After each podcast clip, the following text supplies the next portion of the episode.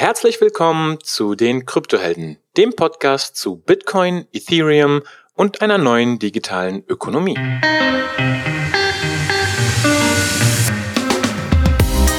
Heute bei mir zu Gast ist der Amel. Amel und ich kennen uns sogar persönlich und wir werden heute über Mining und vor allem Mining in einem Bärenmarkt sprechen. Die Folge ist vor einigen Wochen aufgenommen worden. Der Markt sieht ja heute schon etwas besser aus, aber ja, lasst euch einfach überraschen und viel Spaß. Heute zu Gast bei uns ist der Amel.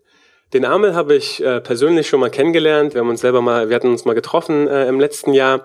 Und zwar ist der Amel äh, Miner und betreibt das Ganze sehr, sehr professionell. Aber Amel, willst du vielleicht ganz kurz äh, selber was über dich erzählen? Hi. Jo, hi. Ähm, ja, also zu Mining bin ich gekommen äh, 2017 zum großen Hype äh, des Mining und zum äh, beim Aufstieg äh, des GPU Mining von Ethereum. Ja, also es hat angefangen, dass ich halt so einen Rig gebaut habe und äh, Spaß dran gefunden habe und sich das dann vergrößert hat, weil ich schon auch äh, als Jungspund halt äh, ein Hardware-Enthusiast war und dann auch Leute auf mich zugekommen sind, äh, für die ich dann halt äh, auch äh, größere Modelle entwickeln sollte und ja. Das fand ich, das fand ich ganz interessant, ne? Wo dann irgendwie Leute, die eigentlich nicht so viel Ahnung hatten, dann kamen, hey, kannst du mir mal so eine Mining-Maschine bauen? Genau, ja. Und also bei mir war das tatsächlich auch so, da kamen dann Leute an und ich habe mir dann echt so gedacht, ey, damit tut ihr euch keinen Gefallen, ne? Weil dann fällt eine Riser-Card aus oder dann, ja. dann musst du irgendwie die Software updaten oder so. Und die, also ihr habt, die sind halt keine technischen Leute gewesen. Die wollten, die hatten halt ein Wallet und wollten halt meinen. Und das war, das war echt witzig. Da habe ich auch ein paar ähm, Stories. Und e eBay Kleinanzeigen ist ja explodiert mit Mining Consulting und Mining Rigs und was weiß ich. Also, witzige Zeit. Absolut. Also zu der Zeit war, war der FOMO sehr stark. Also jeder wollte irgendwie meinen und dachte, das große Geld zu verdienen. Du hast aber auch einen äh, technischen Hintergrund, oder? Ja, natürlich. Ich habe äh, Informatik studiert und wie ich auch schon sagte, ähm, Hardware-Enthusiast seit äh, frühen Zeiten. Sehr, sehr cool. Und äh, im Gegensatz zu vielen anderen betreibst du das Mining bis heute noch. Also du bist einer der wenigen, der tatsächlich durchgehalten hat. Und, genau, ja. Äh, das, das heißt schon viel. Ich glaube, da ähm, ja, trennt sich dann die Spreu vom Weizen wenn, wenn man äh, wenn man das auch so ein bisschen mit einem Ideal verfolgt, dann äh, macht man das ja auch, gewisse Netzwerke zu unterstützen und äh, hat da weniger einen äh, finanziellen Hintergedanken. Ne? Okay, interessant, interessant. Ähm, okay, wir wollen heute über ja die aktuellen Herausforderungen und Geschehnisse sprechen. Um ehrlich zu sein, wie gesagt, also seit einem halben Jahr, einem Jahr äh, bin ich komplett raus, was so das praktische Mining betrifft und welche ähm, ja, welche Ereignisse stattgefunden haben oder was sich konkret verändert hat. Deswegen bist du heute hier. Ähm, mhm. Magst du mal vielleicht so ein bisschen anfangen zu erzählen? Was, was siehst du so gerade ähm, hinsichtlich Mining? Was passiert gerade? Was ist gerade interessant und hot? Also mit dem Beginn des Bärenmarktes äh, ist es halt sehr schwierig geworden für die Miner. Äh, die Preise äh, äh, decken nicht mehr die Kosten und äh, so kam es zu, einem, zu einer großen Auswaschung des Marktes auch beim Mining. Also kleine Miner, äh, die seit 2017 drinne sind, sind definitiv raus, weil äh, die Stromkosten decken nicht die Erträge, schon gar nicht in Deutschland. Ich wollte gerade sagen, ist es ist jetzt also Deutschland oder ähm, ein europaspezifisches Problem, wo die Preise hoch sind? Oder siehst du das quasi weltweit? Äh, ich sehe es weltweit. Es, man, man, muss mal äh, abwägen. Klar, äh, große Mining-Unternehmen, äh, die haben andere Kosten als kleine Hobby-Miner, die das in der Garage machen. Äh, ne, die haben ja äh, ihre Location, äh, Miete, äh, Personal und so Hobby-Miner, die haben vielleicht äh, nicht diese Kosten, aber dafür hohe Stromkosten und es betrifft auf jeden Fall beide und äh, auf jeden Fall mit deutschen Preisen äh, ist dann nichts zu machen, so mit dem Mining. Ja, also ich habe mal eine interessante Zahl, einfach nur so, die ich letztens aufgeschnappt habe. Ähm, Ich habe ja damals mir die Antminer, die S9, also jetzt schon gar nicht mehr das neunte, äh, neueste Modell. Es gibt, glaube ich, die S, S15, die 7 mhm. äh, Antminer. Aber damals die S9, die waren ja in Deutschland zwischen 2.000 und 4.000 Euro so ungefähr. Ne? Mhm. Und letztens hat mir äh, ein Bekannter erzählt, der baut gerade jetzt gerade in äh, im Iran eine Mining Farm auf, weil, weil er da auch relativ äh, günstige Stromkosten hat. Der hat im Wert von 5 Millionen äh, S9-Miner gekauft. Weißt du, was er für einen Stückpreis gezahlt hat? Nee. 120 Dollar. Boah, das ist echt ein Schnapper. Das ist krass. Ne? Also sind Gebrauchte, die werden vorher geprüft, bevor die halt ankommen. Da zahlt er nochmal irgendwie 3 Euro pro Miner pro die, für die Prüfung und so weiter. Aber das ist so krass. Ne? Der kauft auch tatsächlich direkt von Bitmains Farm, also direkt vom Hersteller und von deren äh, Farm, die jetzt quasi ihre alte Generation mhm. äh, rausschmeißen. Aber ich dachte mir halt wirklich so, also wenn du, wenn du sowas machst, dann so, ne? Also dann musst du halt in einem Bärenmarkt, wo jeder mhm. eigentlich irgendwas loswerden will, musst du dann halt was sehen, zuschlagen und dann halt was aufbauen und nicht irgendwie im Hype dann voll reinkaufen und dann äh, komplett zerstört werden. Ja, das sind auf jeden Fall die Lehren der Vergangenheit, ne? Äh, nicht im Hype was aufbauen, sondern schön im Bärenmarkt äh, sich vergrößern. Sehr, sehr cool. Ähm, genau, also du hast vorhin, als wir äh, letztens mal telefoniert hatten, hattest du gesprochen, Ethereum gibt es gerade so ein paar Neuigkeiten und da wird auch über einen neuen Algorithmus gesprochen. Hast du da irgendwelche Insights? Genau, also ich denke mal, das Mining hatte den größten Hype mit Ethereum und dem GPU-Mining, weil das halt von, dem, äh, von einer Privatperson betrieben werden konnte. Ähm, ja, mittlerweile ist es ja nicht mehr so, beziehungsweise die Miner in Deutschland, die machen das ja garantiert nicht mehr so. Und ähm, ja, da gibt es halt äh, von einigen äh, Parteien äh, den Ansporn, äh, den Mining-Algorithmus äh, zu ändern. Das ist äh, öfters mal der Fall äh, im Kryptobereich, äh, weil behauptet wird, äh, die ASIC-Maschinen, also nicht die GPU-Maschinen, dominieren das Netzwerk von Ethereum und das würde eine Gefahr darstellen für eine sogenannte 51%-Attacke. Und äh, seit ungefähr einem halben Jahr wird halt einen neuen Algorithmus diskutiert, äh, der sich äh, ProcPower nennt. Und äh, äh, was ProcPower ausmacht, ist, dass ähm, es so programmiert wurde, also es gibt immer dieses diesen Buzzword, nenne ich mal in dem Mining Space, diese ASIC Resistant, also dass ähm, ein Algorithmus halt äh, für ASIC-Maschinen äh, nicht effizient ist und äh, ProcPow ist halt so dementsprechend programmiert, dass äh, der Gain, der Unterschied zwischen GPU und ASIC-Maschine, dass halt äh, der prozentuale Vorteil schlechter ist. Also das mhm. ist, äh, dass, dass man mit einem mit einer ASIC-Maschine auf ProcPow äh, keinen äh, wirklichen Vorteil hat. Genau. Und wie gesagt, seit sechs Monaten ist das irgendwie ein Hin und Her.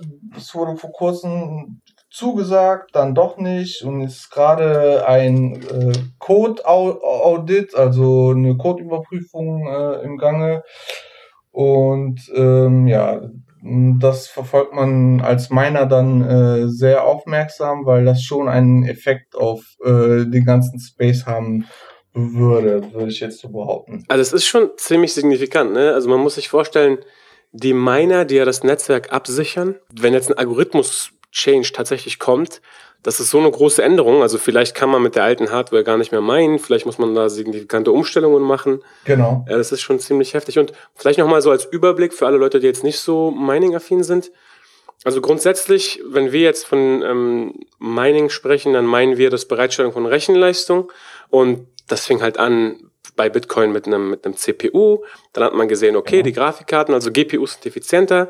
Ähm, FPGAs, wo man tatsächlich sogar noch einige Programmierungen machen kann und äh, Schaltungen selber äh, programmieren kann, sind noch effizienter. Und die höchste Stufung, wenn wir ASIC sagen, also Application Specific Integrated Circuit, das sind dann wirklich so Maschinen, die nur für einen einzigen Algorithmus ähm, oder Chips, die nur für einen einzigen Algorithmus optimiert sind. Jeder hat ASICs im Handy für Sachen wie Verschlüsselung oder Passwörter. Also so Unternehmen wie Bitmain haben es halt auf die Spitze getrieben und haben dann halt, ich weiß nicht, zehn oder hunderte dieser Chips, die jetzt nur auf SHA-2 optimiert sind zum Beispiel und da kann keine Grafikkarte mehr mithalten. Also das ist ein ASIC. Und du sagst jetzt, es gibt Gerüchte, dass im Ethereum-Netzwerk einige ASICs sich äh, einige äh, rumlauern und äh, da die Gefahr einer 51%-Attacke besteht. Genau. Ähm, ja, ich denke mal, wir sind ja in, in dem Space, um die äh, Dezentralisierung voranzubringen und ähm, äh, ASIC stellen eigentlich genau das Gegenteil dar, weil äh, ASIC, riesige ASIC-Farmen stellen dann äh, eine, eine Zentralisierung dar des Netzwerkes und ähm, das ist ja nicht der Sinn der Sache und deswegen versucht man da mit Algorithmus gegen vorzugehen. Und äh, ja. Wir haben ja, wir haben sogar einige 51 Prozent Attacken dieses Jahr schon gesehen mhm. in kleineren Proof of Work Netzwerken. Mhm. Was heißt dann jetzt dieser ganze Verlust des, der viele, oder sagen wir mal so, wenn jetzt viele kleine Miner ähm, den Markt verlassen und nicht mehr zu dieser Dezentralisierung beitragen, was heißt das für diese ganzen kleinen Projekte? Ist das eine Gefahr? Absolut. Also äh, kleine äh, Coins haben, haben momentan sehr schwierig, weil äh, es meinen nicht viele Leute diese Coins und äh, es ist wirklich leicht, eine 51% Attacke auf diese äh, Coins auszuführen. Und äh, für das Jahr 2019 wurde ja prophezeit, dass es das Jahr der 51% Attacken sein wird. Und ähm, ja, das werden wir dann sehen, ob das so sein wird. Ähm, auf jeden Fall ist es sehr schwierig, in einem Bärenmarkt äh, sein Netzwerk äh, abzusichern. Also für ziemlich äh, viele Projekte ist die Gefahr auf jeden Fall äh, vorhanden. Ethereum Classic äh, hatte ja die 51% Attacke mhm. und das ist ziemlich krass, denn irgendwie äh, Coinbase hatte Ethereum Classic gelistet. Genau. Beziehungsweise es ist ja die originale Ethereum Chain. Ja, das stimmt. Ähm, und die, die wurde quasi attackiert. Äh, ich glaube, mit einigen erfolgreichen äh, Double Spends. Also das ist schon echt interessant und das bringt mhm. für mich persönlich auch jetzt unabhängig von der ganzen ähm, Frage der ökologischen Nachhaltigkeit, auf die wir jetzt hier unbedingt nicht eingehen müssen, aber ähm, äh, bringt für mich die Frage so, was ist denn jetzt wirklich, ähm, ja, der sicherste Schutz gegen diese Civil Attacks oder was ist dann irgendwie die effizienteste äh, Membership Control, um diese Netzwerke abzusichern? Mhm. Proof of Work, muss man sagen, beziehungsweise Nakamoto-Konsensus ist der zurzeit immer noch der einzig sichere, ja, mit einer groß genugen Hashrate und Absolut. auch so Kleinigkeiten wie, ähm, ja, das ist jetzt sehr detailliert, aber äh, so Simple Payment Verification für Light Nodes, ne? Das, das geht im Proof of Stake Netzwerken nicht so einfach oder nicht zu 100 Prozent. Das geht nur im Proof of Work. Und es gibt es gibt noch nichts Perfektes. Also man, man, kann nicht das perfekte System haben, was grün ist, was nicht attackierbar ist, was schnell ist und was irgendwie äh, für Light Clients optimiert ist durch, durch SPV. Und deswegen ist das echt interessant, diesen, diesen Space zu beobachten, finde ich. Was siehst du sonst jetzt außer Ethereum noch irgendwelche, also wenn jetzt jemand tatsächlich doch noch interessiert ist, da Mining zu betreiben, ganz praktisch, siehst du irgendwelche anderen interessanten Netzwerke oder irgendwie irgendwelche anderen Entwicklungen, wo du sagst, da sollte man hin, hinschauen? Du hattest mir erzählt, Grin war ganz interessant und Grin hat ja auch irgendwie zwei Algorithmen, einer halt für GPUs, mhm. einer später für ASICs. Wie, wie funktioniert das? Genau, also äh, Grin ist ja, äh, genießt gerade auch einen Hype, weil wegen Mimble Wimble und äh, weil ähm, weil der Coin halt äh, neue Herangehensweise hat, die Blockchain etwas entschlackt und äh, bei Grin ist auch ein äh, Proof of Work Coin, äh, der hat halt zwei Schnittstellen fürs Mining. Der wollte halt diese Diskussion so ein bisschen äh, äh, entkräften mit äh, GPU versus ASIC und hat dann halt für beide äh, äh, Maschinen äh, eine Schnittstelle äh, bereitgestellt.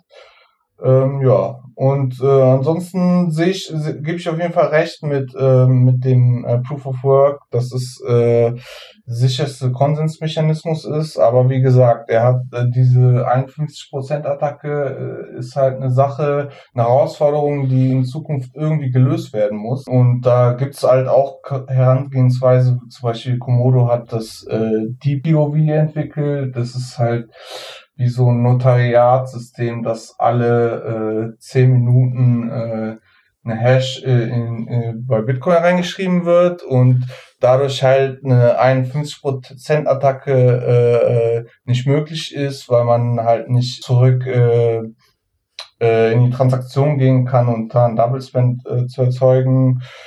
Und ähm, ein weiterer äh, weiteres Projekt, was interessante Herangehensweise hat, ist auf jeden Fall Silica. Ähm, Silica äh, stecht dir vor, weil die äh, bei denen das Proof of Work Fenster halt nicht äh, 24/7 ist, sondern halt äh, alle zwei drei Stunden in diesem e Epoch äh, Fenster liegt und da nur ein bis zwei Minuten äh, die Miner kurz anspringen und das natürlich äh, ökologisch äh, sehr grün ist äh, im Vergleich zu den äh, bestehenden äh, Mechanismen und äh, also wenn sich das durchsetzt, dann ähm, kann man da auch nicht wirklich mehr wirklich kritisch sein. Äh, ja.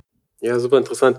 Ähm, Asilica äh, muss ich mir mal mhm. anschauen, kenne ich jetzt vom Projekt her, aber habe mir die ähm, deren Mining oder? Die sind erst vor vor kurzem gestartet, deswegen. Also äh, zurzeit, das Mainnet ist gestartet, aber es ist ein äh, sogenannter Bootstrap-Phase. Das heißt, die warten halt äh, eine gewisse Zeit, bis sie ihre Hashrate äh, äh, haben und dann ähm, quasi die Coins äh, transferable machen und äh, dann man wirklich dann von äh, Launch des Mainnets sprechen kann.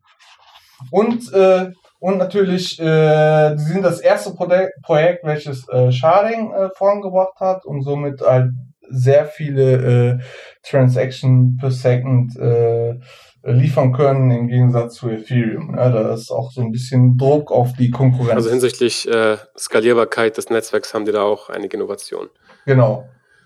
Ja, super spannend. Ähm, das sind ja so genauso die Dimensionen, die man dann betrachten muss. Ne? Sicherheit, Skalierbarkeit, ja. ähm, wie gesagt, äh, hatten wir auch in der Konsensusfolge mal behandelt. Was ich jetzt so raushöre, sind eigentlich, also zwei, zwei Sachen fallen mir dazu ein. Zum einen, du hast gerade gesagt, ähm, Komodo mit ihrem ähm, Delayed Proof of Work mhm. schreibt in die Bitcoin Chain und da ist mir, also ja, äh, ist auf jeden Fall, Komodo ist mir auf jeden Fall auch ein Begriff und habe mhm. ich mir auch angeschaut, das Projekt. Ähm, das ist wirklich krass, wie Bitcoin einfach der Hochsicherheitsledger ist. Absolut. Und das ist auch der, die Killer-App eigentlich. Also, also klar, über die, über die, oh, jetzt wird's wieder funky, aber mhm. über die mhm. Layer 2 Transaktionen und, und Lightning kann man damit auch seinen Kaffee bezahlen, alles cool. Mhm. Aber diese Layer 1 Settlements, die wirklich in diesem Hochsicherheitsnetzwerk ähm, passieren, die sind sehr, sehr viel wert, denn das ist einfach eine, ja, eine, eine, wie wenn man eben zum Notar geht. Das ist halt sehr, sehr teuer, aber dafür mhm. ist es halt ähm, in Stein gemeißelt. Mhm. Und das macht Bitcoin. Und eine Sache, die irgendwie komischerweise, muss ich sagen, komplett untergegangen ist, ist das ganze Thema Merged Mining. Mhm. Ähm, und zwar, ich glaube, Namecoin hatte das als erstes mal ähm, äh, probiert. Im Merged Mining geht es von der Idee her konzeptionell ähm, darum, dass man die, ähm, also es geht um zwei Sachen. Zum einen man kann seine Hashrate nutzen, um für mehrere Netz, um mehrere Netzwerke abzusichern. Als Miner. Man kann jetzt zum Beispiel sagen, ich sichere Bitcoin und Namecoin ab. Mhm. Namecoin damals, heute ist, glaube ich, kein relevantes Projekt mehr. Ähm, und als Sicherheitsmechanismus fürs Netzwerk kann Namecoin potenziell äh, eine ähnliche Sicherheit wie Bitcoin erreichen, mhm. wenn sozusagen die Miner, äh, die Bitcoin meinen, nebenbei Main, äh, Namecoin noch mit meinen würden. Also nochmal zusammengefasst, für die Miner, man kann zwei Netzwerke gleichzeitig meinen und für mhm. das Projekt, man kann sich quasi dem, dem Sicherheitsanspruch ähm, äh, äh, erhöhen, indem man eben zu einem existierenden Netzwerk äh, sich andockt, sage ich mal, mhm. anstelle äh, das Mining komplett von Null selber aufzuminen, wo wirklich man mit einem Miner startet, dann hat man vielleicht 10, 100 und das ist alles immer noch nicht sicher, bis man vielleicht tausende Miner hat. Mhm. Ähm, ich weiß gar nicht, warum ist das, warum ist das komplett untergegangen oder hast du davon schon mal gehört? Ähm, ist, das ein, ist das ein Thema bei Minern? Hm, also ich kenne ein Projekt, ich glaube Elastos wollte auch Merge Mining machen. Ähm, das sind halt so nette Herangehensweise, um die, äh, um den Energy Waste, sagen wir mal, so ein bisschen zu gerechtfertigen. ich sehe auf jeden Fall die Entwicklung positiv entgegen, wenn sowas äh, äh, vorangetrieben wird wie äh, Merge Mining und ähm, das, was Silica macht. Äh, und äh, ja, ich bin auf jeden Fall positiv eingestimmt für, für die Zukunft, was Mining angeht. Was glaubst du, was, wie wird sich jetzt ähm, die, das Umfeld für Miner zum Beispiel auch jetzt für Leute, die in Deutschland meinen wollen, wie wird sich das Umfeld in den nächsten Wochen und Monaten verändern und was würdest du Leuten irgendwie raten, jetzt zu tun oder, oder vielleicht was machst du jetzt sogar? Ja, wenn man, wenn man das als Hobby äh, betreibt oder idealistisch angeht und gleichzeitig, sagen wir mal, wenn man eine Photovoltaikanlage hat, dann kann man mal vielleicht äh, drüber nachdenken, sich günstig einen, äh, einen Mining Rig oder einen ASIC oder so äh, auf dem Gebrauchmarkt Markt äh, zu schnappen und es dann bei sich hinzustellen. Aber aktuell, äh, um wirklich einen finanziellen Hintergedanken äh, äh, da was aufzubauen, würde ich jeden vom abraten, vor allem in Deutschland. Und äh, das Mining wird es auf jeden Fall professionalisieren äh, und in, die, in den Ländern äh, abdriften, wo halt äh, der Strom günstig ist. Und, ja. Ähm, ja, ein Kommentar vielleicht noch so hinsichtlich mhm. steuerlicher Natur. Ähm, ich war auf der Token Tax Summit äh, in Berlin und da war tatsächlich einer aus dem ähm, äh, ja, BMF aus, aus Hessen, also tatsächlich aus, äh, von, der, von der anderen Seite sozusagen, der auch das Ganze beurteilt hinsichtlich äh, Steuern und mhm. Es ist noch nichts final und klar, es, mhm. die, die, die Guidelines werden noch herauskommen, wo dann quasi eine eindeutige Regelung zu erwarten ist. Aber es klang schon so heraus, dass jetzt irgendwie äh, die kleinen Miner, die irgendwie als Student jetzt mal da 100, 200, 300 Euro gemeint haben, damals, mhm. dass das eigentlich mehr oder weniger ignoriert wird.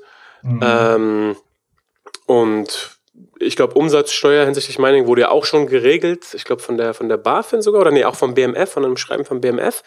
Mhm. Und dann ist halt nur noch die Frage, ob es jetzt wirklich ein nachhaltiges Business ist und wenn ja, dann dann muss natürlich ein ganz normalen Gewerbe angemeldet werden genau. und ähm, Steuer auf die Erträge gezahlt werden. Aber ansonsten, wer da jetzt mal rumprobiert hat oder mal irgendwie zwei Blöcke gemeint hat, ich glaube, der hat eigentlich nichts zu befürchten. Also das klang zumindest so ein bisschen heraus. Und ja, vielleicht als, als Info. Also wer das ausprobieren will, glaube ich, kann es als Experiment mal machen. Mhm, und genau. ansonsten, wer das professioneller machen will, der sollte in welches Land, Amel? Äh, Bosnien. Was kostet der Strompreis da? Äh, je nachdem, also äh, fängt ab 11 Euro Cent an und äh, lässt sich nach unten äh, skalieren, sagen wir mal so. Das ist aber immer noch zu teuer. Ja, also äh, aktuell würde ich sagen, brauchst du irgendwas unter 6 Cent, um nachhaltig äh, ein Business aufzubauen. Also der, der, der äh, Kollege, der vom Iran äh, da jetzt was aufbaut, ich, das ist so spottbillig. Ne? Ich weiß jetzt den Preis nicht mehr, aber das war so zwei Cent oder so. Und äh, in, Venezuela hatte ich sogar mal gehört, dass da jemand irgendwie für 0,5 Cent an Strom kommt. Mhm. Ähm, wobei das Mining dort lange Zeit verboten war, privat. Mhm. Ähm, und wenn der Staat davon mitbekommen hat, dann wurde teilweise da sogar konfisziert. Also so einfach ist das immer noch nicht.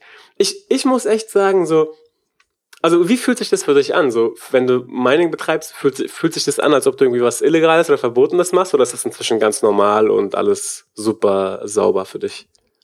Ich betrachte das nie irgendwie als irgendwas äh, Verrufenes, aber es gibt halt wirklich viele, die sich irgendwie äh, unwohl dabei fühlen, verstehe ich gar nicht.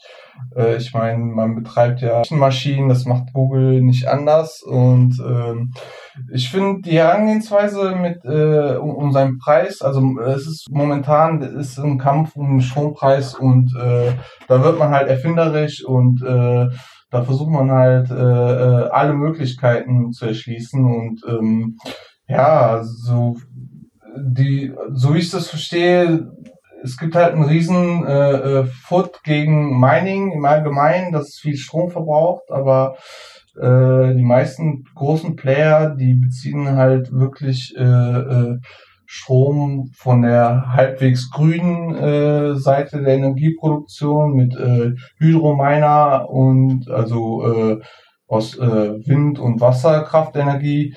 Und äh, ich finde, äh, dass das fördert sogar diese äh, Industrie auch gleichzeitig.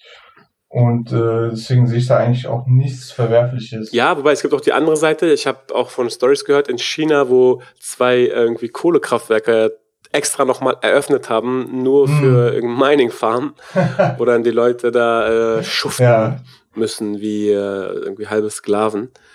Ähm, also wahrscheinlich ist es, es gibt natürlich immer mehrere Seiten äh, der, der, Medaille, aber natürlich. ich denke auch, also grundsätzlich, ähm, klar, wa warum sollte man nicht das Positive sehen? Und vielleicht ähm, sind die Leute jetzt so motiviert, dass sogar im Bereich der Stromtechnik oder Solartechnik oder Elektrotechnik oder Photovoltaikanlagen äh, mhm. Innovation passiert. Warum nicht? Ich meine, wenn die, wir haben ja gesehen, äh, in freien Märkten, wo hoffentlich äh, meritokratische Zustände herrschen, ähm, ist eben vieles, kann man so oder so sehen, durch äh, Profitinteresse mhm. getrieben. Und das ist halt zum einen, wie gesagt, moralisch kann man so betrachten, aber letztendlich führt es halt auch zu viel Innovation. Und ich bin, ich bin auch gespannt, was da mhm. auf der Hardware-Seite noch kommt oder noch passiert. Auf jeden Fall sehr, sehr spannend. Cool, Amel. Äh, danke, dass du ähm, uns heute so ein bisschen aufgeklärt hast, äh, was passiert. Auf jeden Fall super spannend. Äh, ProcPow bei Ethereum und äh, auch Siliqua äh, sehr, sehr spannend. Ähm, wenn jemand jetzt irgendwie Interesse hat zu meinen oder dich erreichen will, wo findet man dich? Wie kann man dich erreichen? Also ich bin bei dir im Telegram-Channel. Äh, ich beantworte gerne Fragen zum Thema Mining. Gar kein Problem. Bin da zu erreichen. Alles klar. Sehr, sehr cool. Dann vielen Dank, dass du dir heute Zeit genommen hast. Gerne. Und bis zum nächsten Mal. Ciao. Ciao, ciao. Liebe Kryptohelden, wenn ihr fleißig äh, mitdiskutieren wollt, kommt in unsere Telegram-Gruppe. Und wenn ihr ansonsten Feedback habt zur Folge, kontaktiert uns gerne entweder über Telegram, Twitter oder direkt über unsere Webseite. Wir freuen uns auf jeden Fall auf euer Feedback. Bis zum nächsten Mal. Ciao.